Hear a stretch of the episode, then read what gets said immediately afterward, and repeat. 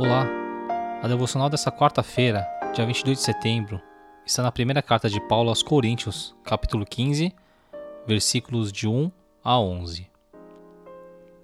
Assim diz a palavra de Deus. Irmãos, quero lembrá-los do evangelho que preguei a vocês, o qual vocês receberam e no qual estão firmes. Por meio deste evangelho, vocês são salvos, desde que se apeguem firmemente à palavra que preguei Caso contrário, vocês têm crido em vão. Pois o que primeiramente lhe transmiti foi o que recebi: que Cristo morreu pelos nossos pecados, segundo as Escrituras, foi sepultado e ressuscitou no terceiro dia, segundo as Escrituras, e apareceu a Pedro e depois aos doze. Depois disso, apareceu a mais de quinhentos irmãos de uma só vez, a maioria dos quais ainda vive, embora alguns já tenham adormecido. Depois apareceu a Tiago, e então a todos os apóstolos. Depois destes, apareceu também a mim, como a um que nasceu fora de tempo. Pois sou o menor dos apóstolos, e nem sequer mereço ser chamado apóstolo, pois persegui a igreja de Deus. Mas pela graça de Deus, sou o que sou, e sua graça para comigo não foi inútil. Antes, trabalhei mais do que todos eles. Contudo, não eu, mas a graça de Deus comigo. Portanto, quer tenha sido eu, quer tenha sido eles, é isso que pregamos, é nisso que vocês creram. Temos visto que nessa carta Paulo tem combatido muitos dos ensinamentos e comportamentos que estavam vindo de fora, confundindo a forma de lidar com o evangelho dentro de suas vidas. Mais à frente nesse capítulo vamos falar sobre a ressurreição, mas aqui Paulo faz uma introdução e vai falar sobre o evangelho e o seu encontro com Cristo. Ele começa essa introdução falando sobre o evangelho que foi pregado à igreja de Corinto, por ele mesmo, na igreja quando ele era pastor naquela região.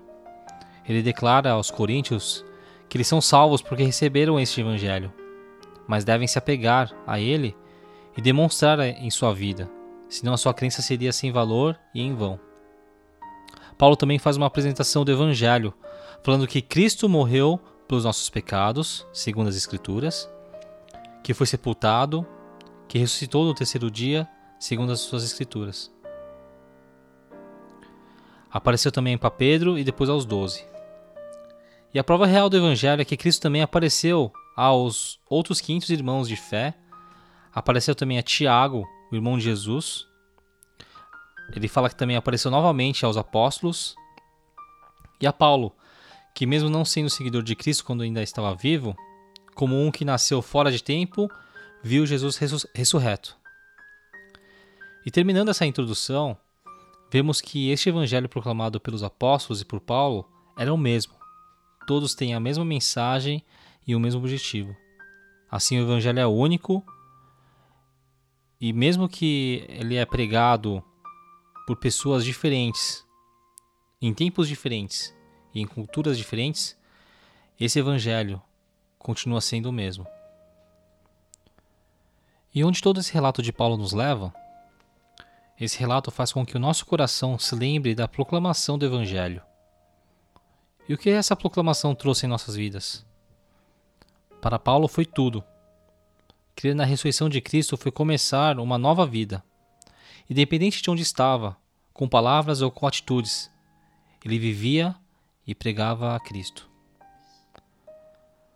A proclamação desse evangelho tem feito diferença nas nossas vidas? Onde está toda aquela força em pregar sobre Cristo ressurreto, aonde quer que estejamos?